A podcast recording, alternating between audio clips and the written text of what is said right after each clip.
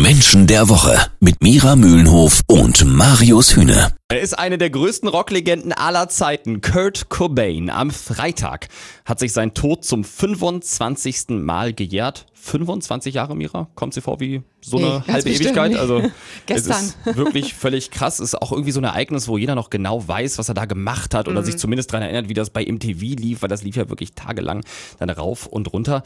Mira, wieso schaffen es manche Künstler mit ihrer Musik derart zu Legenden zu werden wie Kurt Cobain und andere nicht. Und jetzt sag nicht, ja, weil sie geniale Musik machen. Ich wette nämlich, dass das viele. ja eben. Ich wette nämlich, dass das auch irgendwie mit der Persönlichkeit dieser Künstler zu tun hat, oder? Äh, ja, auf jeden Fall. Also weil Kurt Cobain einen, einen ganz besonderen Zugang hatte, sage ich mal, zu einer ähm, zu einer gewissen Parallelwelt. Also der konnte irgendwo okay. wirklich anzapfen. Und das, was ihm so fantastisch gelungen ist, und das ist das, was Musiker dann doch wirklich auszeichnet, er ist einfach so unfassbar in der Lage gewesen, Gefühle in Menschen zu wecken. Das ist Da kann man ja. Mhm. sagen, macht Musik immer, ja. Aber bei ihm war es die ganz besondere Kombination aus seinen von ihm geschriebenen Songs, also das, was er reingegeben hat, und der Musik und seiner Art, Gitarre zu spielen und seiner unfassbaren Melancholie, die uns so berührt hat in dieser Persönlichkeit, ja.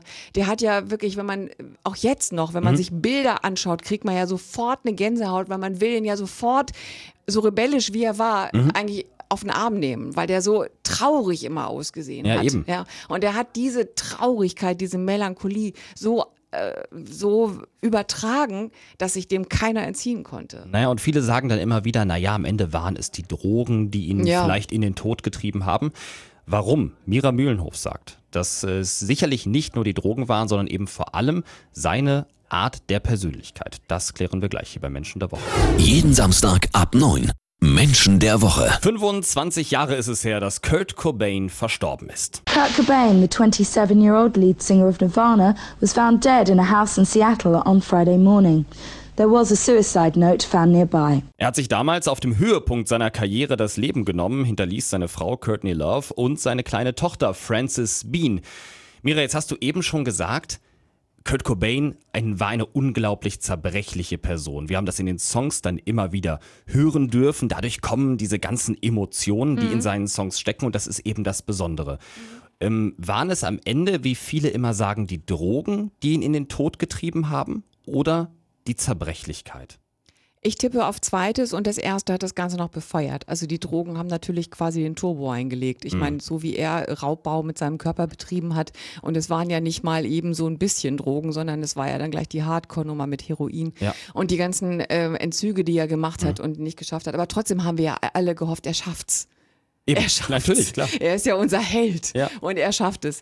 Und äh, nein, er hat es eben nicht geschafft. Aber das, was ihn, äh, was ihn verleitet hat, ähm, es gibt eine offizielle Erklärung, die er selber auch sagt. Er hatte halt lang, lange Magenprobleme und hat angefangen, Drogen zu nehmen, äh, um diese Schmerzen zu kompensieren oder die Schmerzen nicht mehr zu fühlen. Das ist aber nur ein Teil der Wahrheit, weil gleichzeitig hatte er eine eine ganz starke Todessehnsucht und zwar schon von Kindheit an. Ernsthaft? Weil er als So- Kind schon ja. sehr stark mit dem äh, Tod konfrontiert worden ist, also weil drei Großonkel von ihm sich umgebracht haben Okay. und er als Junge einen Nachbarsjungen gefunden hat, der sich selber umgebracht hat. Also keine Frage, diese Geschichten sind alle ganz furchtbar, klingen alle ganz schlimm, aber haben die auf bestimmte Persönlichkeiten größeren Einfluss und andere können es eher an sich abprallen lassen? Und ist Kurt Cobain ganz besonders empfänglich gewesen für sowas? Sicherlich, weil er von seiner Persönlichkeitsstruktur, also von seiner Psyche könnte man ja auch noch sagen, ähm, wirklich schon auch labil war Mhm. und nicht viel Halt hatte und diesen Halt gesucht hat eben in seiner Kunst.